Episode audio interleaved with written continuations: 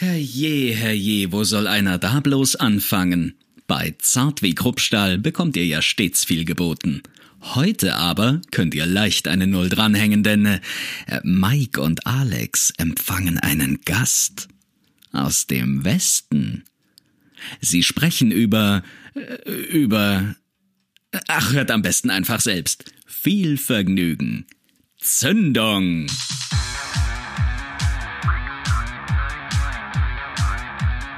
Zart wie Kruppstahl. Mit Mike und Alex. Folge Nummer 11. Tippitoppi, ne? Da hört man mich wieder nur alleine ordentlich und bei beiden anderen Blech. Naja, was soll's. So ein Quatsch.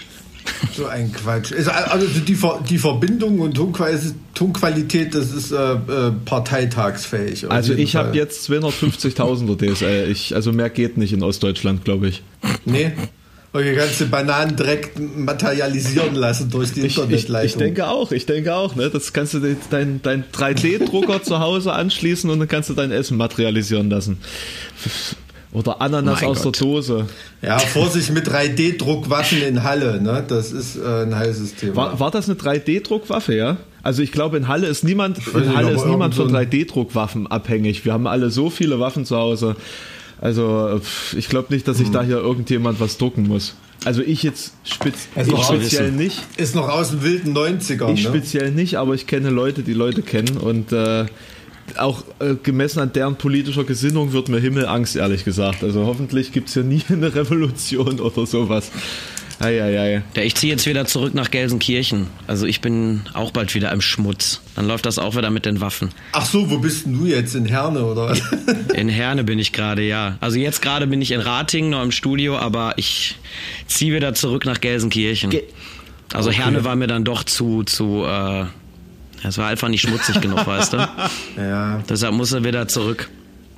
Geiler, altehrwürdiger ja, das Castro Brauxel Ding ist ja jetzt auch durch. Westfalia ne? Also, Was ist mit Castro Brauxel? Ja, also ich sage ja, das Castro Brauxel Ding ist ja jetzt durch. Jetzt kann ich wieder zurück in meine Heimat nach Gelsenkirchen. Ne? Und also, was ist denn die, die, die, die nicht, ihr sagt ja nicht schäbig, ihr sagt ja scheppig. Was ist denn die scheppigste Ecke vom Ruhrpott? Also so die schäbigste Ecke. Zwischen Krefeld ja, und Dortmund. Also ich finde Krefeld ist schon ganz ich tief schon sagen, drin eigentlich. Also ich finde. Hm. Findest du? Ah, das sagst Gott, du ey, als Blind Guardian ja, Fan. Deswegen, ja, deswegen kenne ich es ja. Deswegen kenne ich ja. Ich war ja 2000, wann war das? 2014 war ich ja vor Ort und habe mir das mal angeguckt und eine Stadt, wo der Straßenstrich quasi das Zentrum ist das, das ist schon, das ist schon knallhart. Wobei man sagen muss, ich habe auch mal auf Schalke übernachtet, also direkt so äh, in einem Dreieck, in, in einem Bermuda-Dreieck zwischen einer äh, Autobahn, einer ICE-Strecke und ja, weiß ich nicht, einer Landstraße irgendwie, wo du dir den Schlüssel für die Mietwohnung ähm, in so einer, in so einer Gasse holen musstest, in einem Büro mit Einschusslöchern in,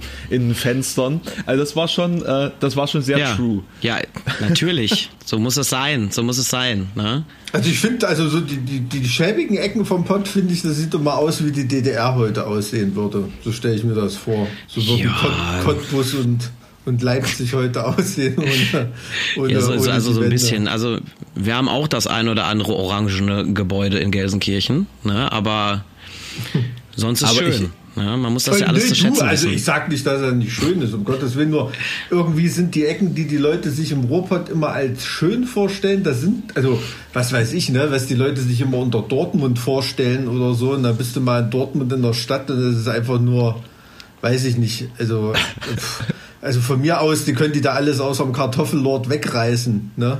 Das ist ja wirklich komplett, kannst, kannst du Der komplett vergessen. Oh mein ist Gott. Echt, echt hässlich, aber dafür gibt es dann an anderer Stelle wieder total schöne Ecken, wo, wo, wo du, wo du es gar nicht erwartest. Ne? Also das ist schon. Ähm, ja, aber jetzt so wie wir als geneigte Ossis, äh, die, die nur zwischen Weizenfeldern aufgewachsen sind, Raps. oder, oder Alex, du, Rap, du Raps, ja, ich dachte. Na, Raps, Raps und Zuckerrüben. Also Zuckerrüben ist bei uns sehr, mein sehr Gott. verbreitet. das kann man sich immer gar nicht Zeit vorstellen, dass da so viele Leute auf einem Haufen leben. Ja, aber ihr seid ja auch ein bisschen verwöhnt. Ihr habt ja wirklich die schönsten Gebäude. Ich war ja jetzt auch mal eine Zeit lang in Halle, so zehn Tage. Das Da sieht schon schön aus von der Architektur gesagt. und so. Also soweit haben wir in Gelsenkirchen nicht. Ne? Was machst denn du zehn Tage in Halle, Alter? Bist du da, bist du da heil wieder rausgekommen? Ich bin da heil Aber wieder verändert. rausgekommen, ja. Verändert. Halle, ich möchte es hier an dieser Stelle erwähnen, Halle ist die einzige deutsche Großstadt, Ja. die im Zweiten Weltkrieg nicht bombardiert wurde.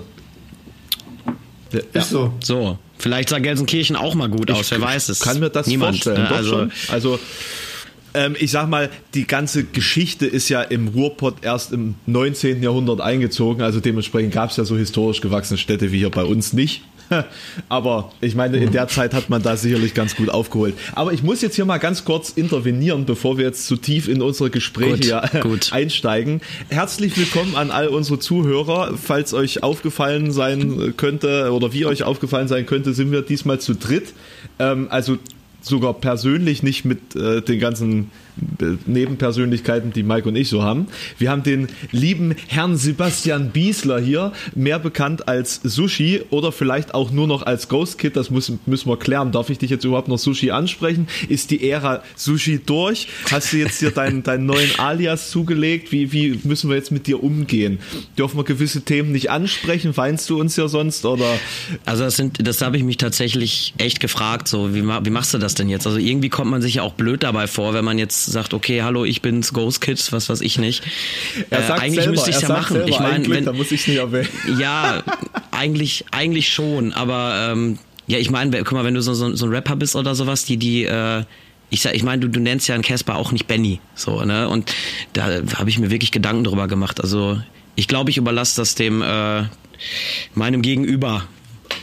Also für dich natürlich Herr Biesler, ist ja ganz klar, ne? Herr Sehr Prinz. geehrter, sehr geehrter Herr Biesler, ja. Genau, genau, richtig. Nee, aber also ich glaube, was weiß ich, ey, also du, du wirst da immer Sushi sein, irgendwie, zumindest für die Leute, äh, die dich irgendwie kennen. Also ich habe bis vor drei Ja. Minuten nicht gewusst, dass du Sebastian heißt. Ne?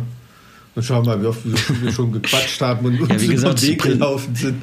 Also Ähm, ich sag mal, wenn äh, da du ja durch diesen Namen ja durchaus bekannt geworden bist und ja auch die äh, die Fähigkeit, die du unter diesem Namen publiziert hast, ja nicht ver verlernt hast und jetzt irgendwie was komplett Ja. anderes machst. Also du wirst jetzt kein Aktmod, also ich weiß nicht, vielleicht, aber äh, oder oder wirst jetzt Ja, das oder, weiß ich oder, auch oder malst jetzt hier irgendwelche ähm, äh, ja Gemälde, ähm, Nacktgemälde, keine Ahnung.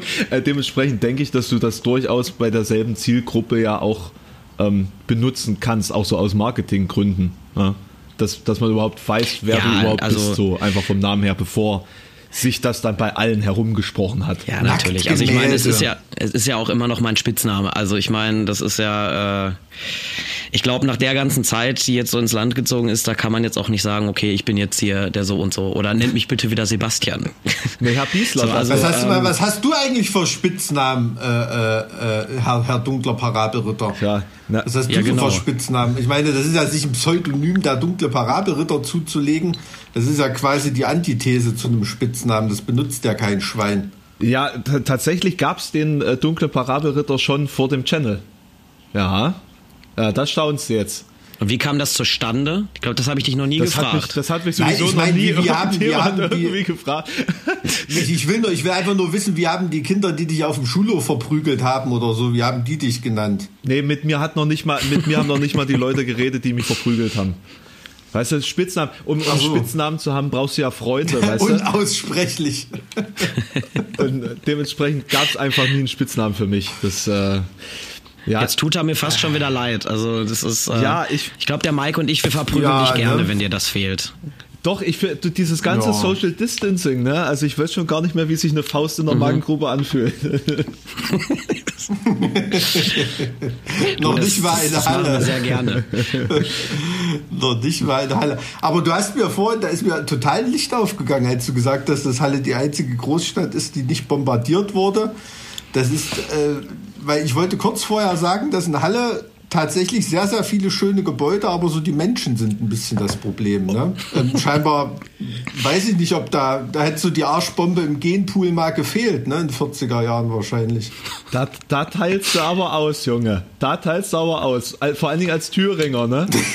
Ja, also was, hier wurde, hier wurde, was weiß ich, ein paar Waffenfabriken, da gab es natürlich auch schlimme Opfer und so. Äh, ne, besonders tragischerweise auch, äh, auch unter, unter äh, KZ-Insassen und so, die da arbeiten mussten. Ähm, aber ähm, so natürlich, ja, sind ja noch nicht mal Städte, die du jetzt als Großstädte bezeichnen würdest. Ne? Also, mein selbst Erfurt hat vielleicht verwaltungstechnisch den Status, aber ach, was willst du da bombardieren? Ich, ich wollte gerade also, sagen, wie ist es, also Erfurt ist es doch eigentlich auch recht gut ergangen im so im Stadtzentrum, oder? Also ja, nee, da hatte schon mal schon irgendwas gebrannt, irgendwas hatte ich mal gelesen. Also da gibt es ein Buch, Bombenkrieg in Erfurt oder so. Da sind auch alle Angriffe aufgelistet und so. Mhm. Ähm, kann ich mich aber gar nicht mal so richtig dran erinnern. Damals. Ich hatte neulich mal was über Weimar gelesen.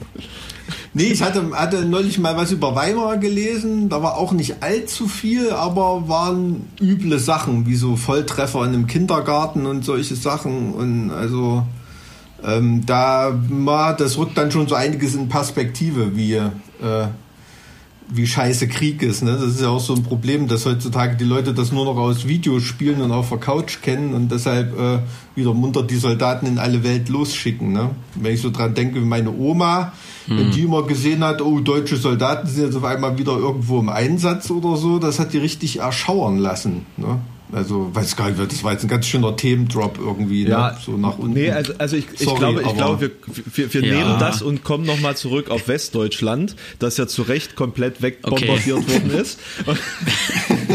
Nein, also, also wir sind ja, wir sind ja hier so ein bisschen damit angetreten, diesen ostdeutschen Kulturaspekt auch ein bisschen äh, ähm, den Leuten einzuflößen. Äh, und wir haben uns ja jetzt jemanden mal ins Boot geholt, um eine andere Perspektive zuzulassen, also ein bisschen diversifizieren. Genau. Ne? Und ähm, dementsprechend würden wir doch ganz gerne mal erfahren, nachdem wir jetzt unsere Zuhörer schon damit belästigt haben, wie wir aufgewachsen sind, wie ja. ist denn der kleine Sushi so aufgewachsen? Und wie ist er überhaupt zum Sushi geworden? Oh Gott, das ist eine ganz, ganz lange Geschichte. Also ich war immer der Kleinste sowieso, ne, um das mal vor, vorweg zu sagen. Warte mal, mal, mal ganz kurz, wie, wie, wie lang ja. ist die Geschichte überhaupt? Wie, wie alt bist du überhaupt? Du siehst immer noch aus wie, wie 16. Da denke ich mir jedes Mal, wenn du mir am Weg läufst. Also mal, wenn du nicht gerade mal verkatert Also die Frisur, so, aber, die Frisur ist eindeutig äh, eine 55-jährige abgehalfter, abgehalferte Hall Opernsängerin. Mist, der Witz wäre besser gekommen, wenn ich mich nicht verlabert hätte. Tja, ja, so ja das ist halt Eloquenz und Witzigkeit, das ist dir halt nicht gegeben, ne? also nicht zusammen. Ich finde, die Logopädin hat ganz gut ähm, gearbeitet damals. ja. ja, ich hatte nie eine Logopädin. Hat die dein Gesicht gemacht? Ich hatte andere Probleme. Ach so, okay. Okay, sorry, Sushi. Ey, alles Sprich. gut, alles gut. Wie alt äh, bist ich bin, du? Ich bin tatsächlich schon 32 und ich glaube, ich sehe auch nur Krass. so jung aus und man sieht meine Augenringe nicht wegen der wegen dem äh, Handyfilter wahrscheinlich hier, ne? Oder Mhm. Über eine, über eine iPhone-Kamera sieht ja immer alles schöner also, aus. Das ist, ist ja alles einfach so, ne? quasi bei dir gerade. Das ist alles weggebügelt, glaube ich. Also wenn du mich jetzt so sehen würdest, du würdest erschrecken. Ne? Mhm. Aber äh, ja, Ach, zurück zur Frage, Ghost wie bin ich groß geworden? Weil man sich erschreckt, wenn man dich sieht. Nee, weil ich dann nicht mehr so viel Make-up auftragen muss. Und ich mache die Fotos einfach immer so, wie ich gerade aussehe. Weißt du, das ist geht schneller. Du hast direkt die, die Geschichte erzählt und und und Hashtag gut ist. Ja, ja, es, also es ist wirklich so, auch das Foto, das wird, das wird tatsächlich äh, nicht äh, irgendwie großartig nachbearbeitet oder sonst was, keine Schminke, gar nichts.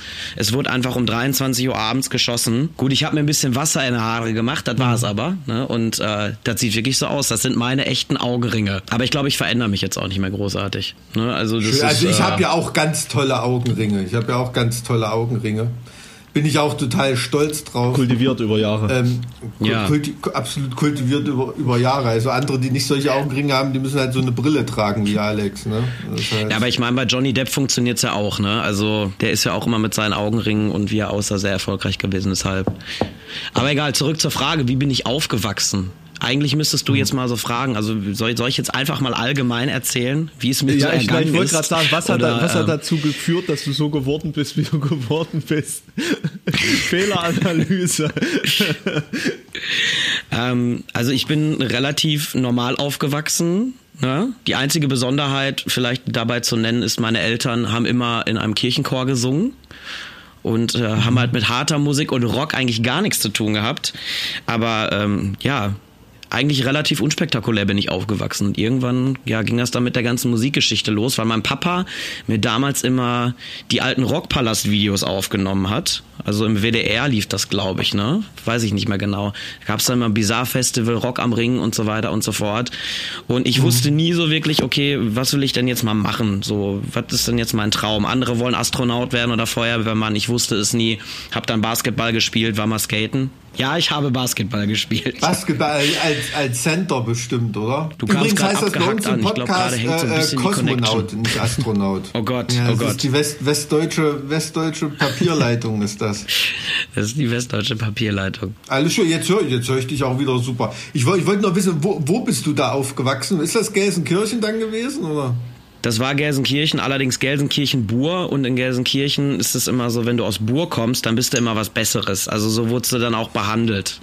Also Aha. zumindest im Nachhinein von den Gelsenkirchenern, weil Gelsenkirchen ist halt noch so, naja, ne? Trifft, ich trifft glaub, man da Tom Angel Ripper beim Einkaufen?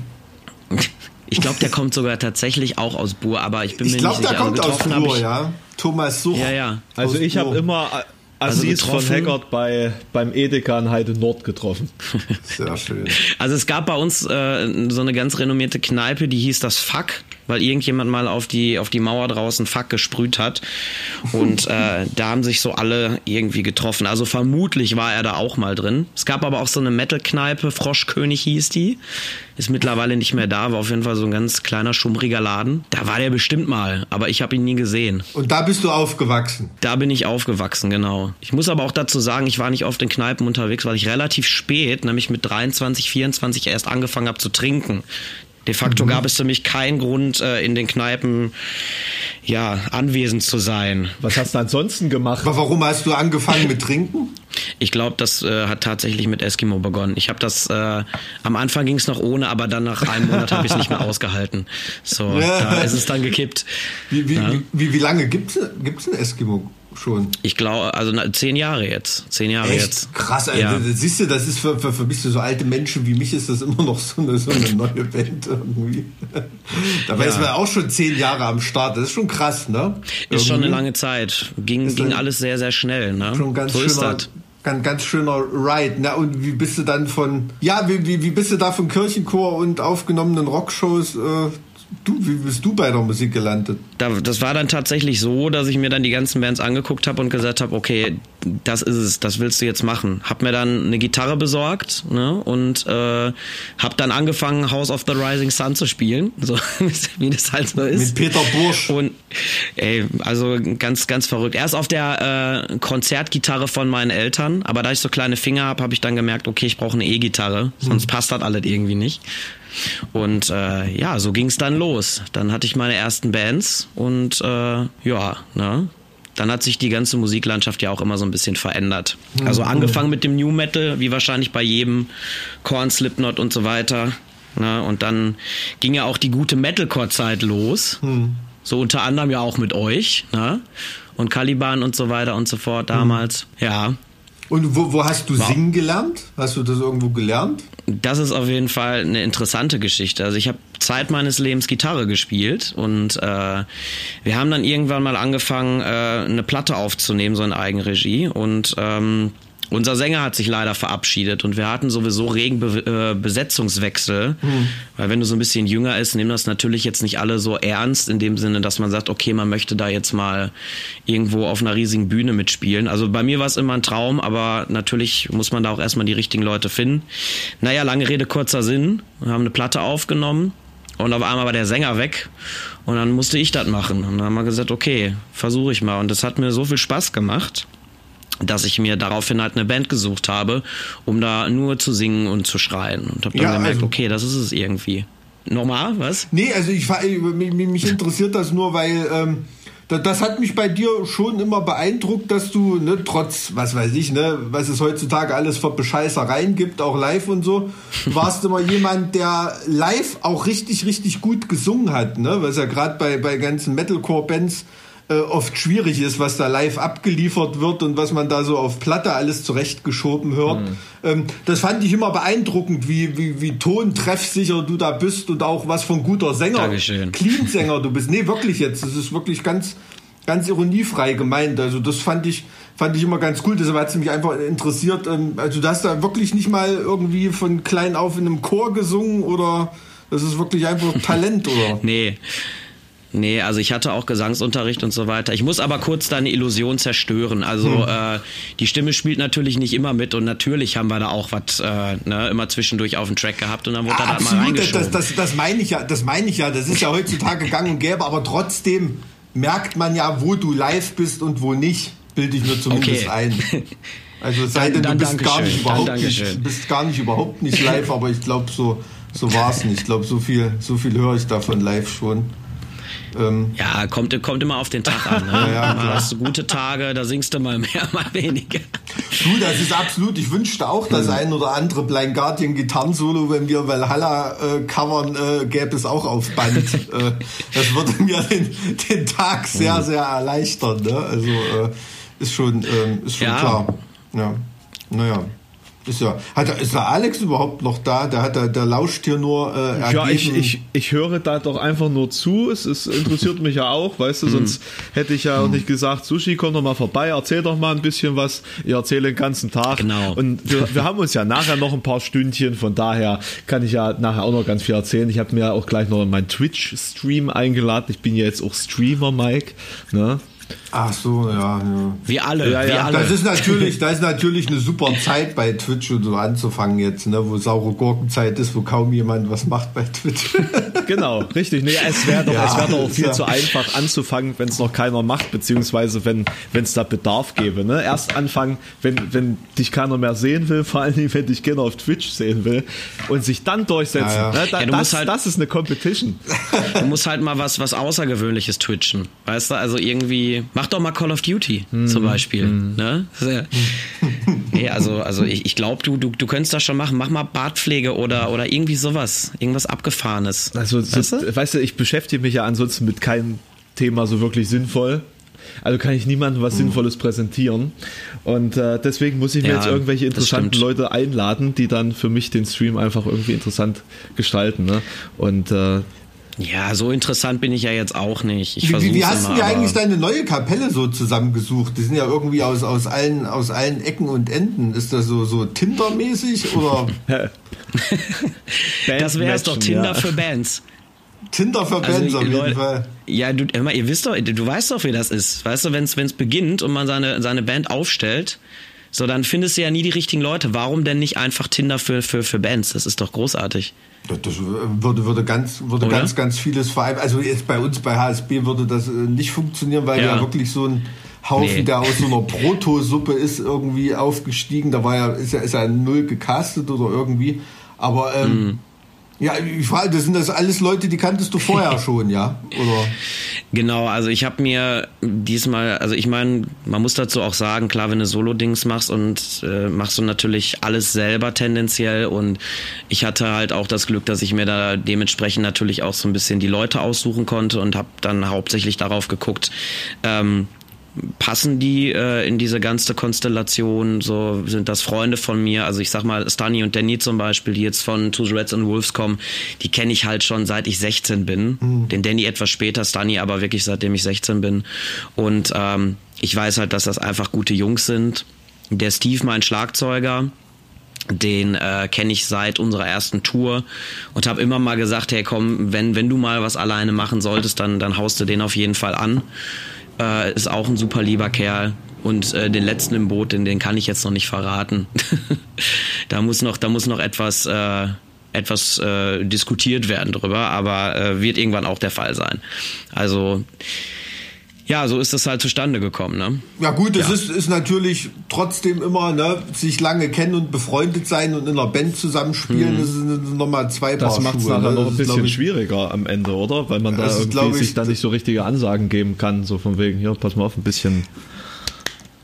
Ja, das stimmt schon. Also es ist, ähm, es ist schon, also einerseits stelle ich mir das schon cool vor, irgendwie, wenn man in, in einer Band ist und, und, man ist so der, der Banddiktator irgendwie, ne? Also kann da wirklich komplett seine, seine eigene Vision durchdrücken. Andererseits mhm. kann ich es mir gar nicht vorstellen, weil, weil man halt dann wirklich irgendwie komplett alleine ist und, und so mit, äh, bist du da wirklich wie mit Dienstleistern unterwegs oder machst du da alles alleine?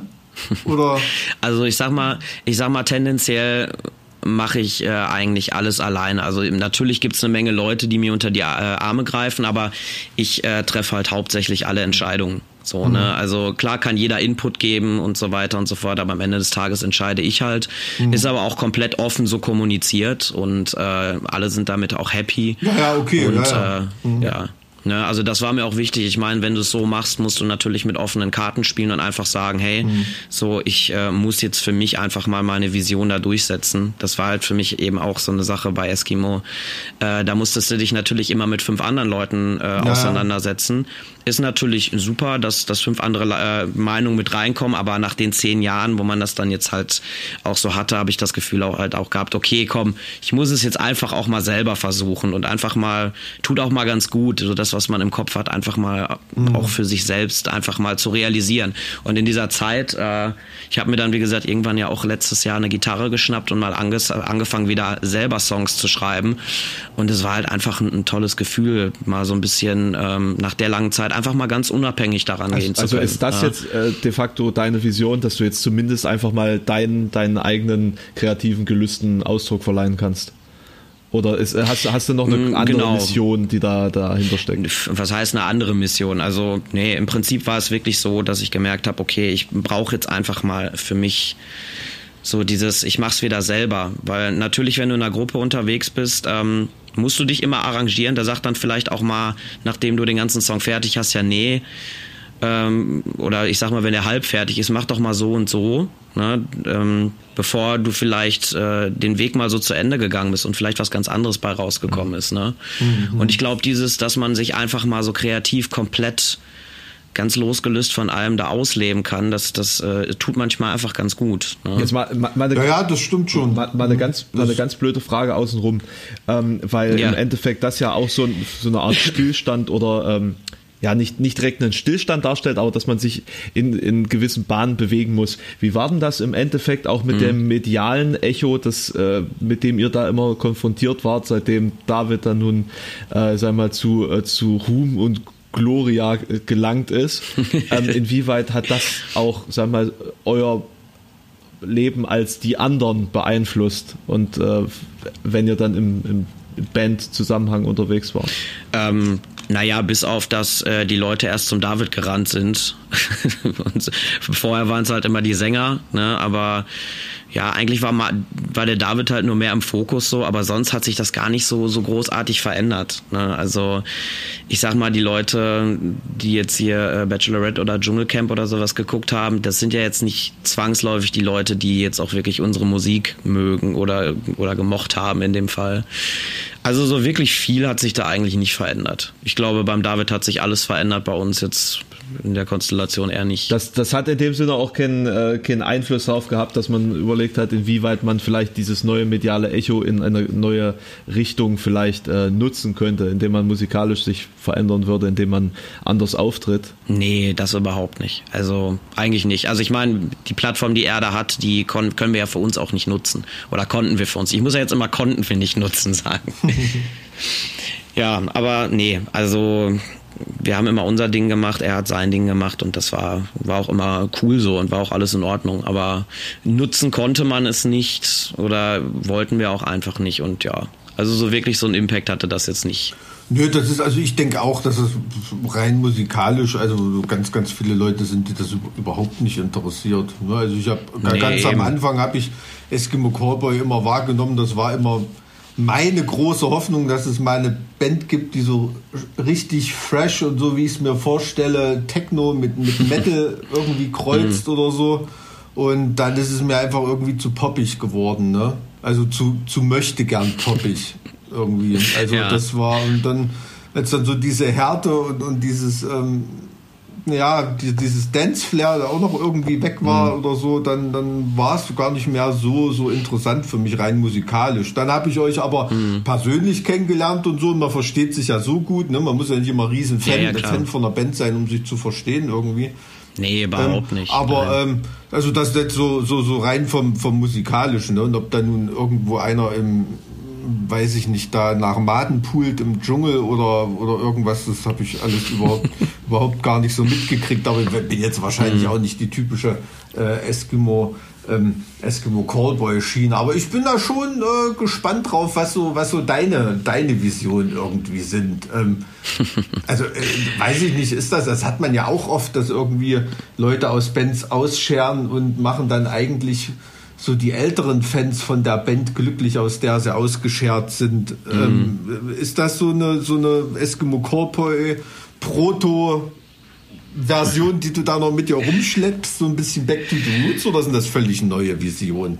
Nee, also muss ich dazu sagen, überhaupt nicht. Also es hat für mich zumindest klar, das ist immer so eine Sache, wie die Leute das sehen, aber ähm, ich muss dazu sagen, ich war immer jemand, der, ähm, ich meine, es hat Spaß gemacht und so weiter, auch die ganze Partyschiene und so, so weiter und so fort, aber ich konnte mich halt hauptsächlich immer mehr mit düsterem Kram identifizieren und ich mag es halt einfach ein bisschen rotziger und so weiter.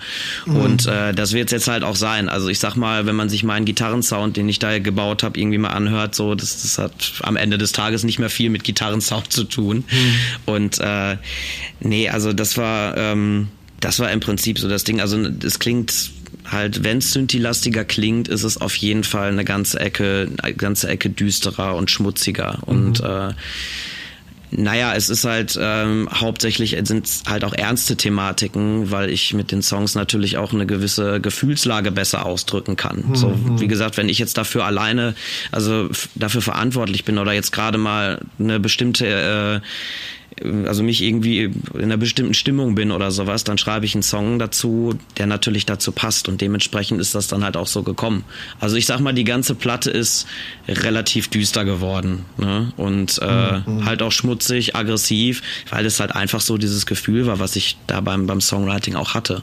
Ne? Und äh, Wann, wann ja, sind die Songs entstanden? Wann sind die Songs entstanden? Das ist tatsächlich so nach und nach entstanden. Also ich glaube, den ersten Song, den habe ich sogar ursprünglich für eine andere Band geschrieben und äh, fand den aber immer gut. Der wurde damals für die Band nicht genommen, weil die sich dann aufgelöst hatten. Hm. ähm, aber ich fand den Song immer super und äh, das war das erste, was ich fertig gemacht habe und von da an ging es dann halt einfach so so los irgendwie. Also ich hab, hatte auf einmal immer Ideen im Kopf, habe mir die immer mit dem Handy aufgenommen und dann halt zu Hause fertig gebaut. Und äh, das hat sich so nach und nach ergeben. Ähm, was halt ein bisschen verrückt war diesmal, die meisten Ideen sind tatsächlich vom Gesang ausgehend entstanden. Also ich habe irgendwie beim Autofahren habe ich irgendwie eine, eine, Idee für einen Chorus im Kopf gehabt, habe mir das aufgenommen und daraufhin halt einen Song aufgebaut. Also das war halt ein bisschen mhm. abgefahren. Ne?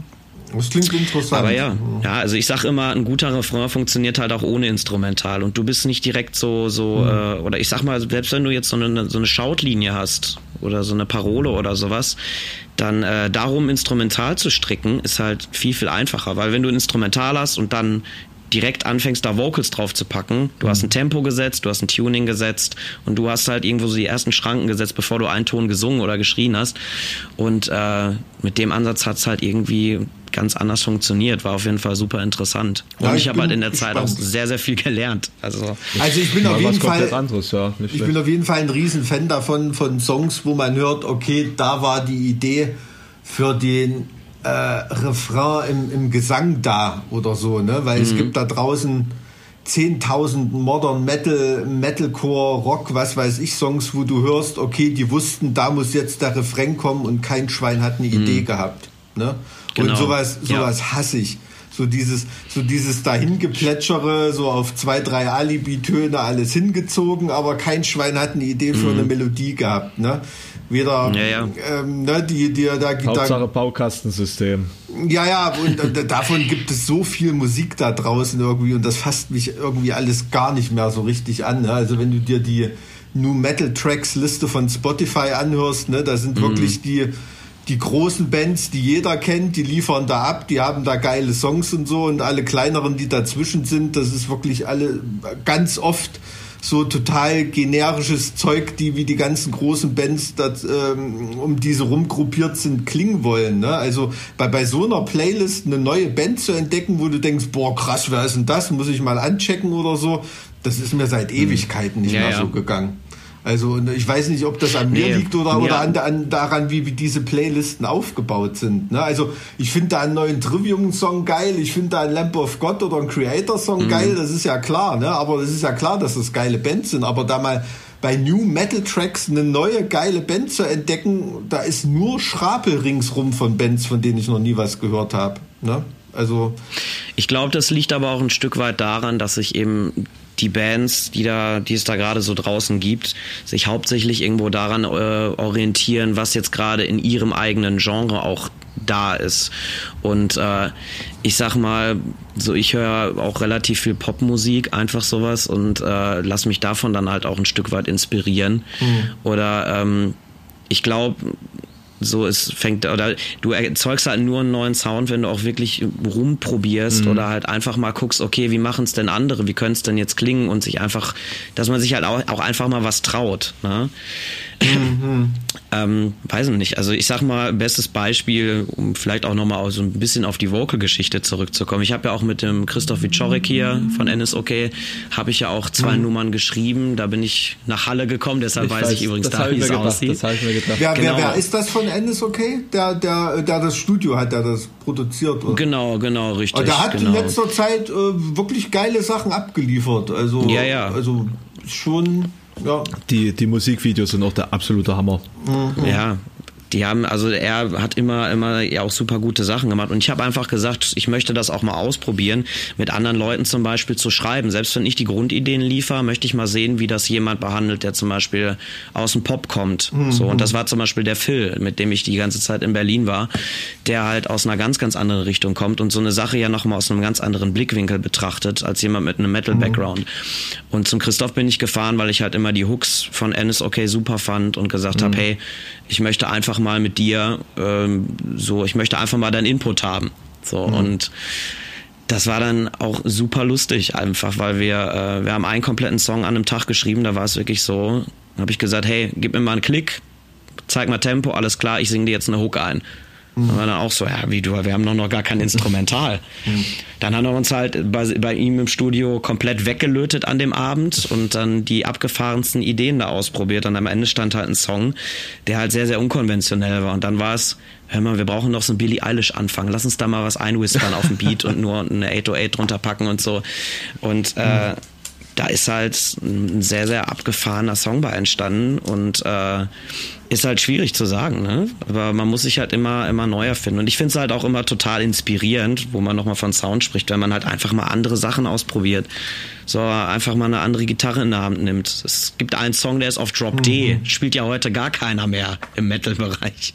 Nö, Drop, Drop D und, ist schon äh, ganz schön oldschool, ja. Ja, ja, genau. Aber so, da kommst du hin mit auch, dem Gesang, auch, ja, das liegt dir. Ja, wir haben halt einen Song in Drop D. Der ist gar nicht so hoch gesungen, aber das war halt auch irgendwie, hm. nimmst du mal so eine standard getunte Gitarre in der Hand, so eine Stratocaster und dann guckst du mal, was passiert. Hm. Und man, äh, ich glaube, das ist es halt so, das Ding, dass man einfach mal mehr ausprobiert, so unabhängig von den ganzen Konventionen, die da draußen irgendwo herrschen. Und, und welche, welche Phase hast du jetzt gerade so äh, in, der, in der Plattenproduktion? Weil es gibt ja immer ist alles super geil, ist alles total mhm. scheiße. Ich weiß gerade gar nicht, was ich davon halten soll. Also so die Phasen mache ich zumindest immer durch. Ne? Und irgendwie, wenn du mit der Produktion fertig bist, weißt du gerade gar nicht mehr, was es wert ist. Oder ähm, irgendwie musst dich nur so auf die Stärke besinnen, dass du weißt, okay, sonst hätte ich das nicht aufgenommen oder geschrieben, wenn das nicht total geil wäre.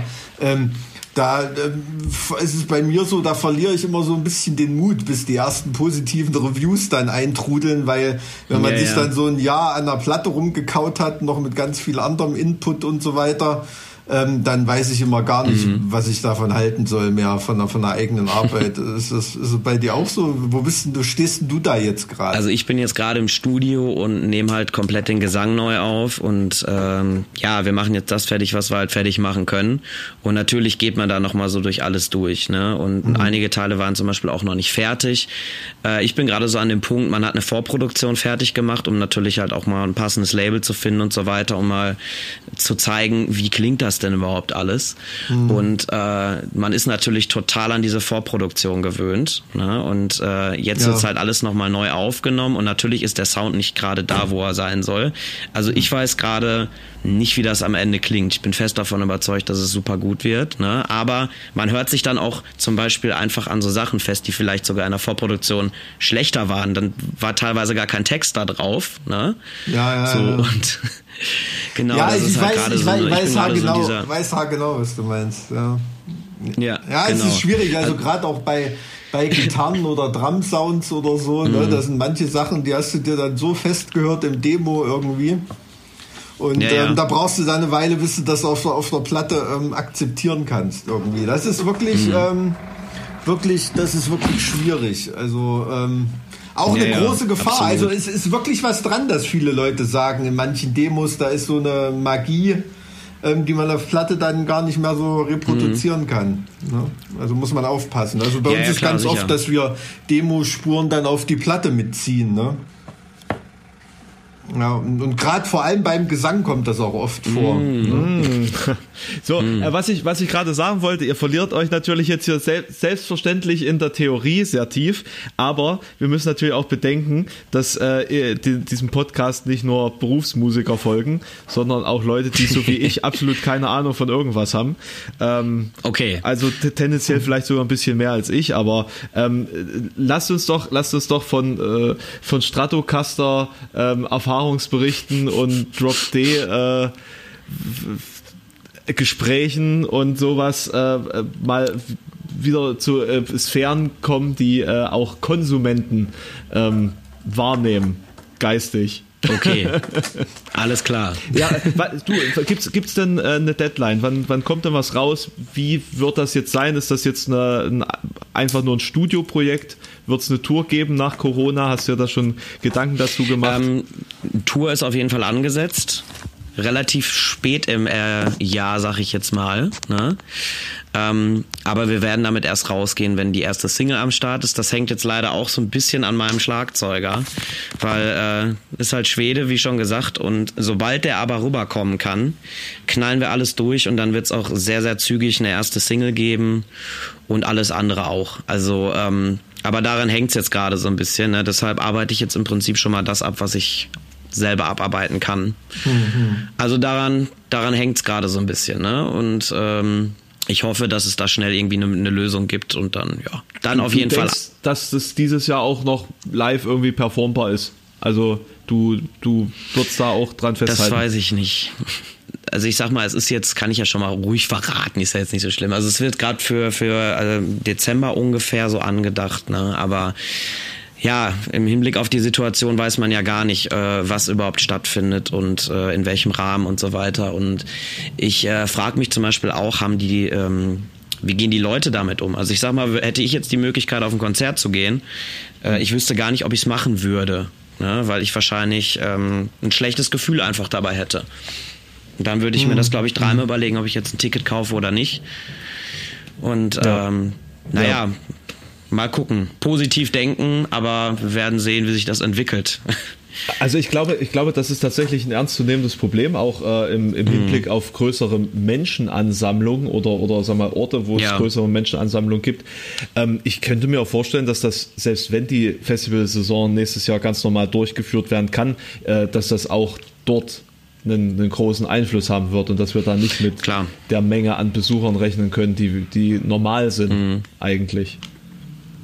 Also ich, ich denke ganz ehrlich, dass sich die Situation erst entspannt, äh, wenn irgendwie ein Impfstoff oder sowas da ist, mhm. wo man dann weiß, okay, im schlimmsten Fall bin ich da safe. Ne? Aber solange das noch nicht passiert ist, äh, glaube ich, gibt es da viele Leute, die einfach Angst haben, auf, auf, auf äh, Konzerte zu gehen oder generell an großen Veranstaltungen teilzunehmen. Ne? Mhm.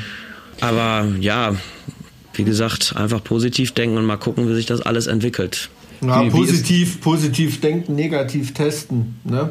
Ähm, ja, es ist, ähm, also das, das Feedback wird uns auch oft gespiegelt. Ne? Also auch für die Record-Release-Shows, die wir mit HSB ähm, äh, hatten wir ja auch Tickets verkauft und so. Und die Leute waren, es war ja, die sollten die ersten ja zu einer Zeit stattfinden, da hätte man das schon noch irgendwie so durchdrücken können ne? und unterm Radar irgend so eine Show machen können. Aber es waren ganz viele Fans total erleichtert, dass wir das dann doch nicht gemacht haben, ne? weil die wirklich in so einem Zwiespalt waren. Ja, also ja. die wären da sicherlich irgendwie hingegangen, aber die hätten sich da nicht wohlgefühlt.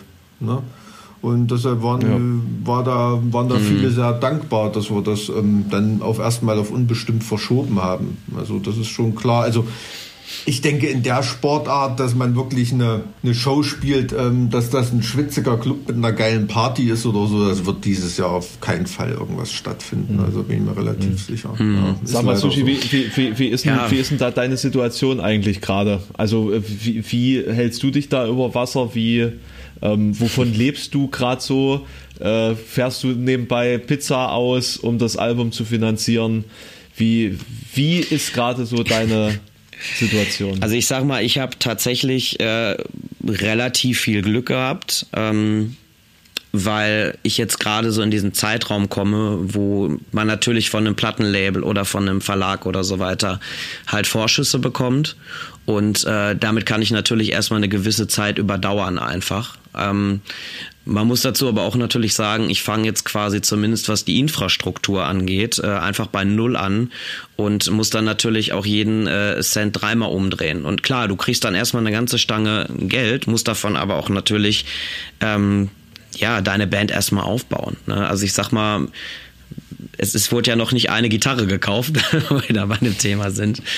Und äh, es wurde noch kein Musikvideo gedreht und so weiter und so fort. Das muss ja alles irgendwo ein Stück weit auch davon abgedeckt werden. Und na klar, wenn jetzt Live-Konzerte wegbrechen, ähm, kann es auch nur noch eine Frage der Zeit sein, bis ich dann auch wirklich Pizza ausfahren muss. Man weiß es nicht. Ne?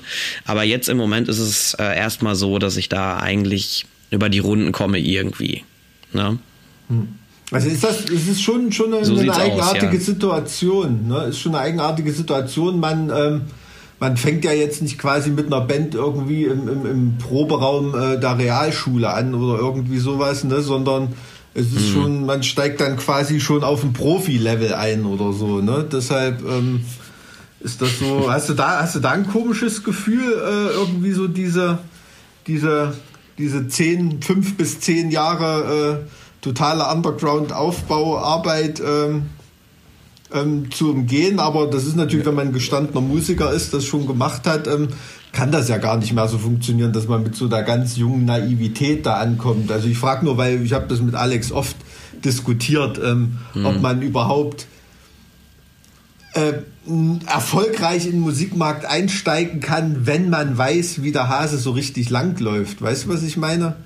Ähm, also mit Herzblut so, quasi. Ja, ja, so, so, diese, so diese Naivität, die man eigentlich als junge Band hat, die ist ja ganz, ganz viel Gold wert. Ne? Und so als gestandener Musiker ist man da ja schon so mhm. ähm, oft, ja, wie, wie soll ich sagen, wie, wie drücke ich mich da freundlich aus, so oft gefickt worden, ähm, dass, es, ähm, ähm, dass man da an die wahre Liebe nicht mehr glauben kann. Ne? Weißt du, was ich meine? Mm, ich sag mal so, ähm Natürlich hat man schon, schon viele doofe Sachen auch mitgemacht und weiß natürlich, wie es im schlechtesten Fall laufen kann. Ne?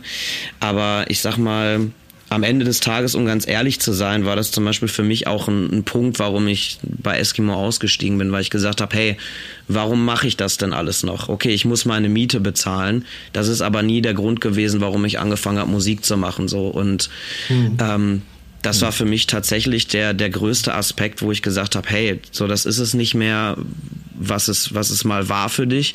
Und ich denke halt ganz, ganz oft zum Beispiel an dieses Gefühl, was ich wirklich hatte, so wie du sagtest, wenn man anfängt, noch eigentlich gar nichts weiß, aber einfach dieses Gefühl, was man hat, hey, ich habe jetzt meinen eigenen Song aufgenommen. Der mhm. klingt zwar komplett wie Scheiße, aber dieses Gefühl, dass man einfach mit seiner eigenen Energie und seinem Herzblut da was erschaffen kann, was dich selber berührt.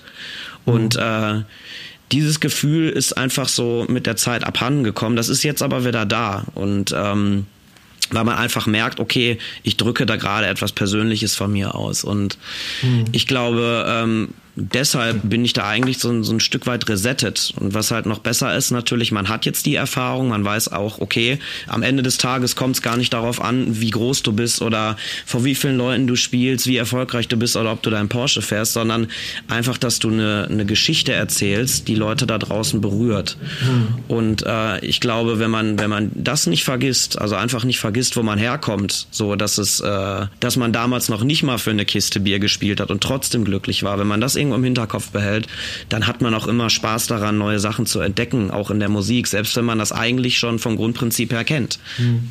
Ja, okay, also das ist zumindest, äh, also die Antwort würde ich volle Punktzahl geben. Auf, auf jeden ja. Fall. Also, nee, finde ich, finde ich total gut, weil, weil da ist eben hm. diese, diese Option, dieser, dieser Weg, den du mit Glück, Naivität ähm, und, und und ja, und, und trotzdem Leistungswillen da beschreiten kannst, der zum Erfolg führen kann, aber nicht muss, der ist dann immer noch offen, mhm. wenn man so denkt. Ne? Und so dieses, Absolut. dieses, dieses verbissene, dieses verbissene nach den, nach den Charts und nach der Kohle zielen, bei so vielen Musikern, die dann irgendwann mal auf Ego-Trips gehen, eigen ist, ähm, mhm. das ist eben dieses Hinderliche, was ich meine. Aber da, ne? da, da, kommt ja nochmal so ein anderer Punkt dazu. Ähm, wie sieht's denn aus mit der Angst zu enttäuschen? Also du hast ja jetzt äh, doch schon eine Fanbase, Leute, die Erwartungen an dich haben, Leute, die wissen, was du kannst ja. und wie, wie du so klingst, sage ich mal. Äh, inwieweit treibt das vielleicht dich auch gedanklich so ein bisschen oder äh, merkst du da, dass es da vielleicht auch gewisse Hindernisse gibt, die, die dir das mitgibt? Mm, ich habe halt auch immer generell Musik so als, als Gesamt äh, Paket betrachtet. Also ich sag mal, deshalb habe ich zum Beispiel auch kurze Seitenanekdote. Ich habe, bevor ich zu einem Label gegangen bin, halt auch einfach mal mit dem Mirko zum Beispiel, einem guten Freund von mir, acht Musikvideos an einem Tag gedreht. zu jedem Song halt irgendwo, dass man so ein kleines Visual hat, einfach, dass, äh, dass das visuell unterstützt wird. Und ich denke mir immer, ähm, die Angst ist natürlich immer da, aber wenn du für dich selber halt eine schlüssige Geschichte erzählst, die du selber auch fühlst, dann fühlen das die Leute auch. Und na klar, können sie scheiße finden oder eben nicht, aber ich denke, wenn du das, was du da machst, gut machst, was du mit Herzblut auch irgendwo gut machst, so dann brauchst du jetzt nicht ganz so viel Angst zu haben. Ne? Was ich zum Beispiel immer super gerne sage, ist mhm. Billie Eilish, die ja im Moment alles komplett platt macht und äh, die ist ja nun der absolut unkonventionellste Popstar überhaupt, wenn man jetzt mal von den Stereotypen aus, ausgeht. Ne? So, das waren ja immer die, die müssten immer alle super gut aussehen, mhm. Topfigur haben, Sex-Cells und was weiß ich nicht. Und dann kommt da so eine Billie Eilish, so eine kleine mit grünen Haaren und macht halt alles platt. Ne?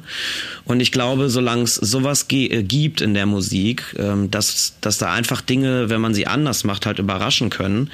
Ähm, ja, das ist ja, ist die, man, das ist ja die Masche dahinter. Das ist ja dieses Stereotype Abgreifen der Tumblr-Girls, sage ich jetzt mal, mhm. dass man denen quasi ein, ein äh, Vorbild vor die Füße setzt und so ein E-Girl im Endeffekt, also in so einer leicht abgeschwächten Version. Ja, gut, gut.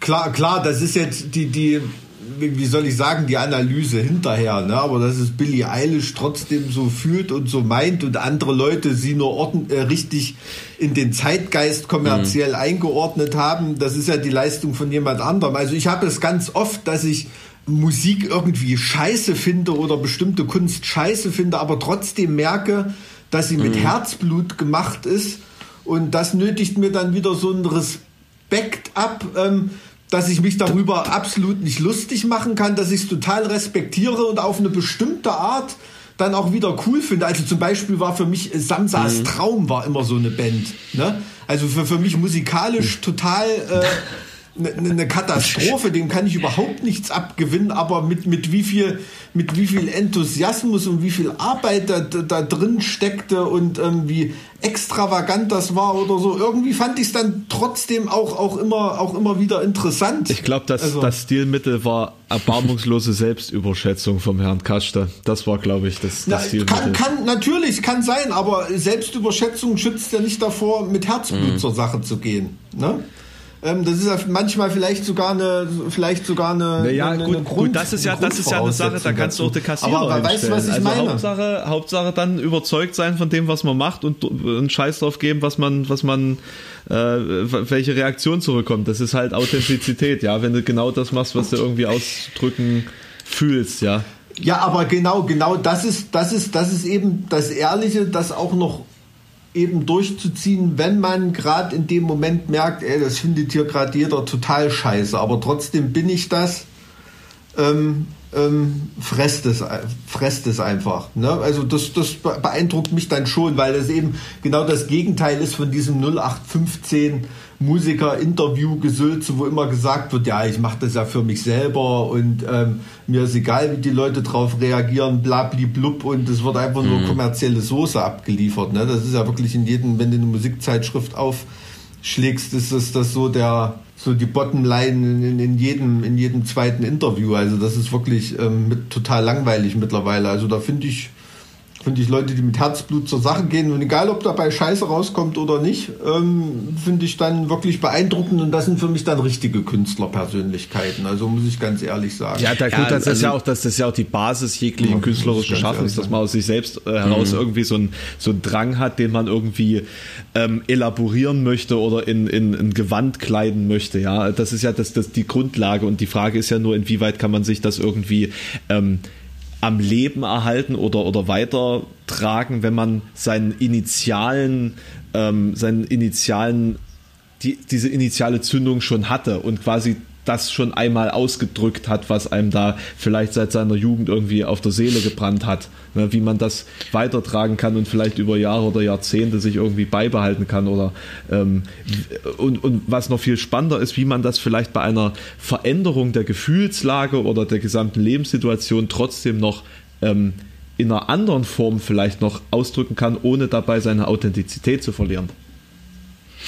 Na, ich glaube, du musst dich halt selber auch irgendwie immer neu fordern.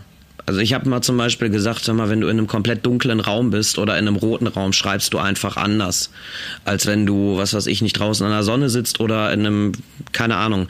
Also ich glaube, wenn du relativ lange dabei bist, musst mhm. du einfach überlegen, okay, wie fordere ich jetzt meine Kreativität weiter? Mhm. So, es kann ja hm. auch zum Beispiel sein, du guckst einen Film und auf einmal äh, siehst du eine bestimmte Thematik ganz, ganz anders. Oder ja, keine Ahnung, Gedichte lesen oder was auch immer. Es gibt ja so viele mhm. Möglichkeiten, sich halt auch inspirieren zu lassen einfach. Ne? Und wenn man wenn man sich einfach damit mehr auseinandersetzt und beschäftigt, ich glaube, dann äh, reißt dieser reißt dieser Faden auch nicht ab, weil man dann immer irgendwo neue Bereiche für sich selber erschließen kann.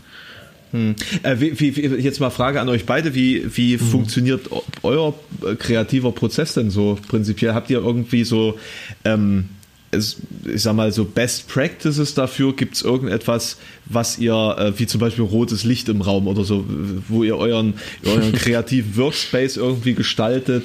Äh, gibt es mhm. bestimmte Impulse, die ihr dann, ähm, sag mal, versucht aufzurufen? Wie, wie geht das bei euch normalerweise so? Also bei, bei, bei HSB, also was ich da an Musik und die Songs, die ich schreibe oder so, also ich bilde mir da nicht ein, dass das irgendwie ständig äh, irgendwie ein neues Level von absoluter Kreativität ist. Ne? Also eher im, eher im Gegenteil. Bei uns ist so die, ähm, ähm, die Schwierigkeit oder die Challenge ist eher, ähm, sich nicht zu weit da, davon wegzubewegen von den Trademarks, die man, die man irgendwie mhm. geschaffen hat. Ne? Also würden wir jetzt zu einem komplett neuen Produzenten gehen, ähm, was weiß ich, mit total anderem Equipment arbeiten, ähm, was weiß ich, jemand anderen die Texte schreiben lassen oder Gesang äh, setzen lassen oder irgendwie sowas, dann ähm, würde wahrscheinlich was dabei rauskommen, wo der geneigte HSB-Fan so die Lippe hochzieht und denkt, äh, was soll denn das sein? Sieht zwar irgendwie so aus, aber äh, fühlt sich nicht ge genauso an und keiner weiß, warum das nicht so ist. Also da, da sind wir als Band, die da wirklich 20 Jahre schon auf der Schiene läuft und, und so ihre Trademarks und so geschaffen hat, ähm, das ist ganz, ganz schwierig, ne? weil du natürlich einerseits ähm, die alten Fans nicht vergraulen willst, aber trotzdem so viel Innovation erlauben musst, dass es für neue äh, Leute oder auch für Ältere, die was Neues mhm. brauchen, immer noch interessant ist. Ne? Und ähm, da ist es wirklich schwieriger, schwieriger, die Trademarks ähm, so beizubehalten, dass es nicht irgendwie altbacken oder langweilig wirkt, als neue Innovationen zuzulassen, also neue Impulse zuzulassen, ne? mit neuen Leuten zusammenzuarbeiten, äh, an anderen Orten Musik zu schreiben, andere Bücher zu lesen, ähm, äh, was weiß ich, ne? Also neue Impulse zu bekommen, also ist für mich hm. überhaupt kein Problem. Ne? Es ist eher, ähm, eher ein Problem, diese, diese alten Mechanismen, äh, die dass die noch wirklich äh, authentisch pulsierend am Leben sind und nicht so ein, so ein Retro-Vibe haben. Also, also musst ne? du im Endeffekt diese alten Gefühle immer wieder aufleben lassen. Habe ich das jetzt richtig verstanden? Nee, nee, das ist schon, das ist schon, also ich finde, was weiß ich, äh, ich finde da immer noch neue interessante Stories, alte Stories über den Zweiten Weltkrieg oder einen sozialistischen Widerstand oder was weiß ich, was ich mal im Staatsbürgerkundunterricht gehört habe oder irgendwelche Sachen, die mich da inspirieren und, und auch äh, musikalisch gibt es noch ein Dismember-Riff, was ich noch nicht geklaut habe oder klar, aber ähm, aber äh, ähm, da, da, gibt es schon immer noch, noch Innovationen. Aber was ich meine, ist zum Beispiel, wenn ich mich äh, hinsetze und seit zwei Jahren Gitarrenunterricht habe oder so, das verändert auch, wie mhm. ich Gitarre spiele. Ne? Also wenn wir letztens einen Ballthrower-mäßigen Song aufgenommen haben und ich habe versucht, das sehr akkurat und sauber zu spielen, es klang am Ende einfach nicht wie HSB. Weil als wir die Trademarks gesetzt haben, habe ich viel beschissener Gitarre gespielt und ähm, es ist dadurch so ein Breitwand-Sound irgendwie entstanden, weil es nicht akkurat übereinander gespielt war, weil ich das damals gar nicht konnte. Das, das klingt wie eine the fucking Ausrede, Alter. Ich muss, ich muss äh, nee, Low-Level Gitarrist bleiben, so. weil also ansonsten kennt keiner meine Band wieder. Unperfekte, perfekte. Ja, also Alex, weißt du, was meine Oma, meine Oma immer gesagt hat? Ähm, dumme Leute, die haben immer viel zu lachen. Ne? Im falschen Moment gelacht. Ähm, äh, nee, das, kann, das, kannst, das kannst du, das kannst du, kannst du nicht nachvollziehen, wenn du, wenn du wirklich, wenn du wirklich nicht Musiker bist. Aber es ist, ähm, weiß ich nicht, wer in seinen älteren Jahren Johnny Cash auf einmal ein Killer-Gitarrist gewesen oder so, mhm. der hätte nicht mehr wie Johnny Cash geklungen. Also es ist, äh, es ist einfach so. Oder stell dir mal Joe Cocker mit Gesangsunterricht vor. Oder was weiß ich, da gibt es tausende Beispiele ähm, oder, oder Kurt Cobain ja, ja, im klar. Studio glatt gezogen oder, oder mit Autotune. Ne? Also das ist, ähm, das, das kommt, kommt wirklich vor. Und wir haben auf unseren ersten Platten der Gitarrensound, der klingt einfach so. Wir haben da mal versucht, Zeug zu re-recorden. Ähm, du musst eigentlich mit, mit Absicht die Gitarren so verstimmen, wie die bei diesen Aufnahmen waren, damit das so halbwegs klingt wie früher. Sonst hat es nicht dieses aber, aber am Ende, am, e- am Ende ist das ja eigentlich das Gegenteil von Authentizität, oder? Wenn man, wenn man sich hm. anstrengen muss, um dieses, die, die, das wieder darzustellen, was man mal war, obwohl man sich also schon ganz da muss ich befindet. dich absolut loben. Da hast du den Finger total in die Wunde gelegt, weil das ist ein absolutes Paradoxon, dass es so viel harte, bewusste Arbeit ist, diese Authentizität aufrechtzuerhalten. Das stimmt. Ja. Also da gebe ich dir absolut da, recht. Nett, nett von dir. Nett, Aber nett, Sushi, erzähl du mal, wie, wie, wie ist das bei dir? Ich bin mal wieder absolut begeistert von deiner wie, Freundlichkeit heute. Sushi, jetzt die Frage nee, aber, an dich weißt, genau. was ich meine? Also, was die ganze Zeit. Alles ja. gut, ich, hab, ich habe interessiert zugehört, also alles in Ordnung. Wie war nochmal die Frage? ja, was, wie, wie äh, findest du äh, in deinen kreativen Flow? Das ist tatsächlich ganz unterschiedlich. Also jetzt, wo es dann so ein bisschen freier war, also ich sag mal so, die, so blöd es jetzt anhört, aber irgendwo kommt die Kreativität dann einfach so. Also es ist, es ist wirklich so entstanden. Du sitzt im Auto, denkst an irgendwas und keine Ahnung, auf einmal hast du irgendwie eine, eine Linie im Kopf oder äh, teilweise auch Töne oder sowas, ne? Und dann tippst du die ein oder äh, singst die mal eben so so blöd über die Voice Message, äh, Quatsch, über das Voice Recording und sowas ein und ähm, dann äh, gibt's aber auch, ja, also im Prinzip ist, ist das zum Beispiel eine Variante. Oder also was, was mich, was meine Kreativität immer anregt, ist, wenn du halt einfach neues Zeug hast. Also nimmst du eine super hässliche Gitarre in, in der Hand, du spielst darauf anders, als wenn alles super toll ist. Und äh, wenn da ein Klavier steht, irgendwo bei der mhm. Tante mhm. zu Hause, so entstehen meistens meine Ideen. Also es ist total weird. Also ich glaube, wenn ich mich wirklich da hinsetze und sage, ich möchte jetzt einen Song schreiben, klappt's einfach nicht. Also das sind mehr so Zufallsdinger. Mhm. Oder ähm, also eine wirkliche Struktur gibt's da, glaube ich, gar nicht bei. Und ich glaube, das ist auch ganz, ganz stark abhängig davon, in was für einer Gefühlslage du dich gerade befindest. Also es war teilweise, wenn es mir mal richtig beschissen ging, habe ich teilweise komplette Texte so runtergerasselt und genau das auf den Punkt gebracht, was ich da sagen wollte. Wenn ich das dann aber musste, da hat's dann nicht geklappt. Mhm. Ne? Und ähm, genauso ist es halt auch, wenn du eine Gitarre in der Hand nimmst. Also du, ähm, wenn du, wenn du gerade schlecht drauf ist, schreibst du komplett anders oder irgendwie hörst du da auf einmal einen Ton und der inspiriert dich oder irgendein Geräusch. Also es gibt total viele Klamotten. Ne? Also ich kann es gar nicht so wirklich sagen, wie die einzelnen mhm. Sachen so so wirklich da entstanden sind, aber es war immer so, dass man wenn man es dann mal hatte, dass es immer irgendwie so ein, so ein, so ein Film in deinem Kopf kreiert hat. Hm.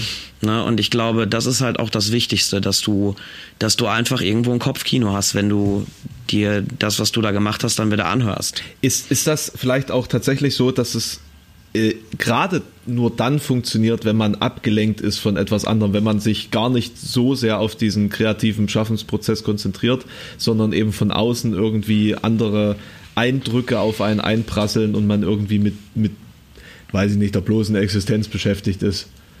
Weil man irgendwas Haptisches macht, beispielsweise. Ja, also ich sag mal so, in diesen Modus zu kommen, ist für mich teilweise relativ schwer. Also ähm, wenn du jetzt gerade irgendwo, wie soll ich das sagen, wenn du jetzt gerade im Garten stehst und dann im An, äh, was weiß ich nicht, die Sonne scheint und im Anschluss dann irgendwo einen Song einsingen äh, sollst, der super düster ist, klappt's natürlich nicht.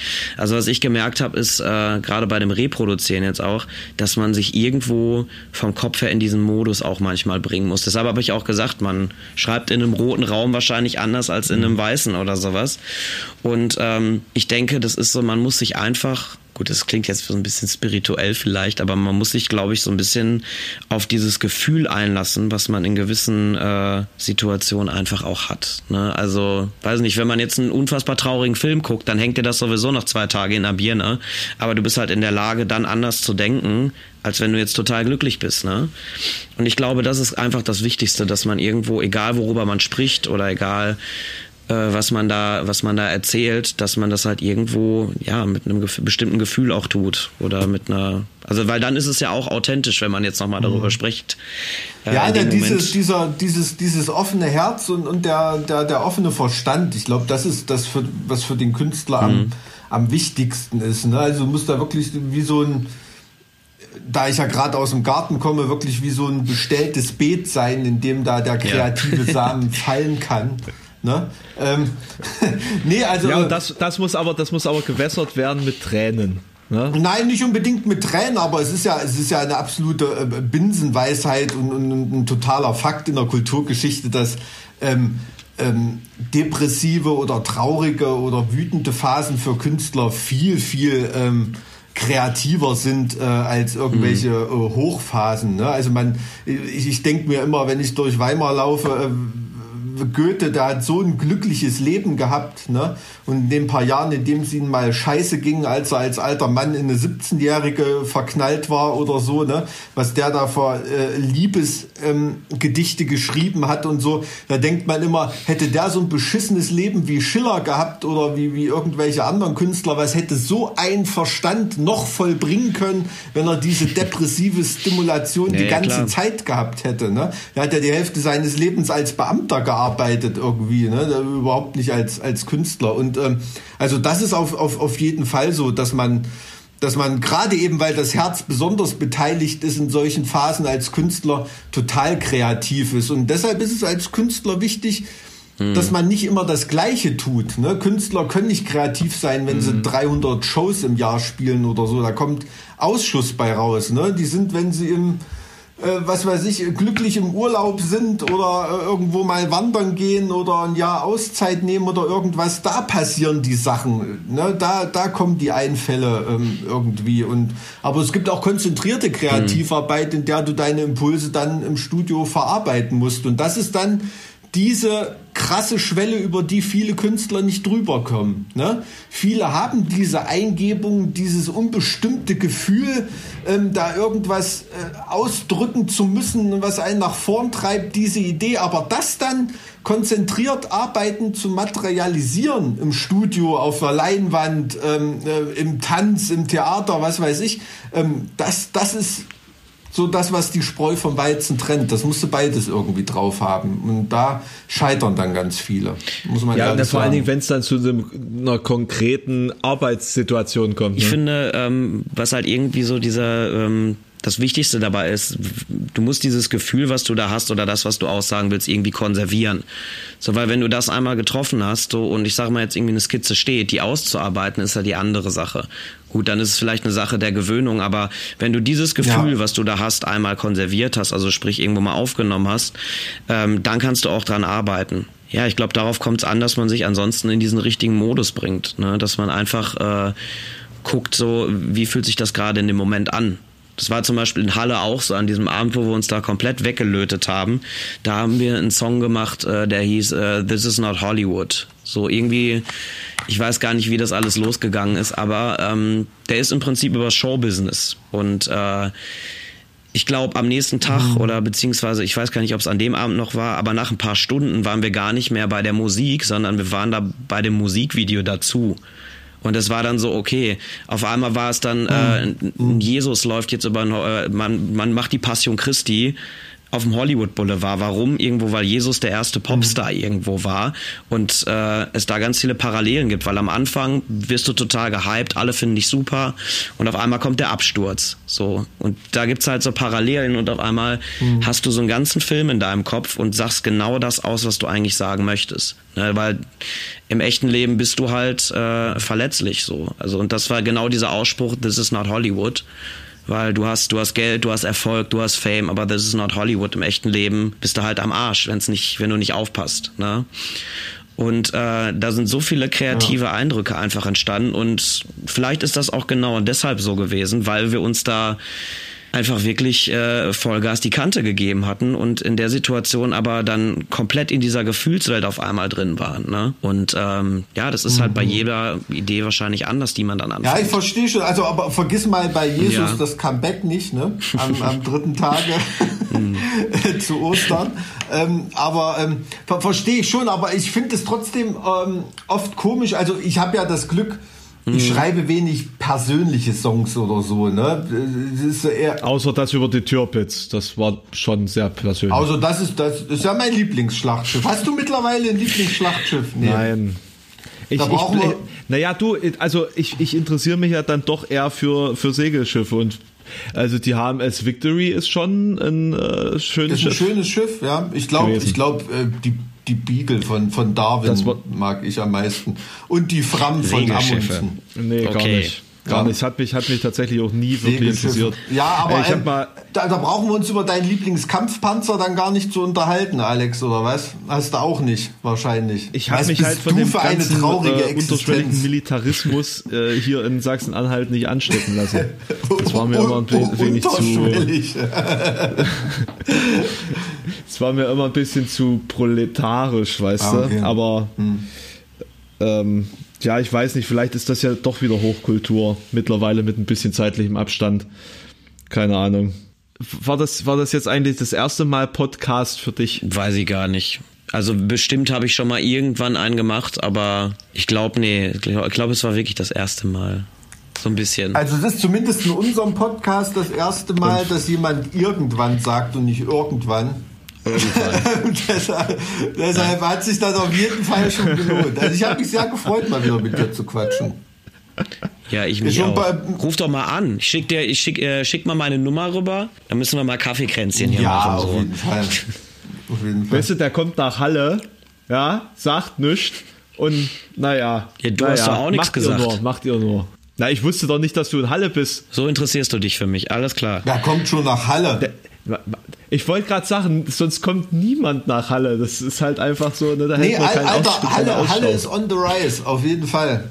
Wirklich. Also da, ich stelle immer mehr Sachen fest, die in Halle irgendwie stattfinden. Das ist ganz eigenartig. Mittlerweile ist auch gefühlt ja. jedes Bundesinstitut und was weiß ich wird irgendwie nach Halle geschoben. Ich fand es auf jeden Fall ganz schön. So. Das freut mich. Und ich hoffe, ich hoffe, genau. dass äh, unsere Zuhörer ja, das auch äh, so empfunden haben. Und dann sind wir auf jeden Fall wahnsinnig gespannt, was da ähm, am Klavier deiner Tante entstanden ist, wenn das dann irgendwann veröffentlicht wird. Nicht wahr? Möchtest du noch, möchtest du noch, so. möchtest du noch irgendjemanden grüßen Super. oder eine abschließende Lebensweisheit loswerden? Eine abschließende Lebensweisheit. Oh, da muss ich jetzt kurz überlegen. Nee, dafür haben wir keine Zeit. Danke, dass du da warst. Tschüss. Tschüss. Tschüss, mach's gut, mein Guter. Macht's gut.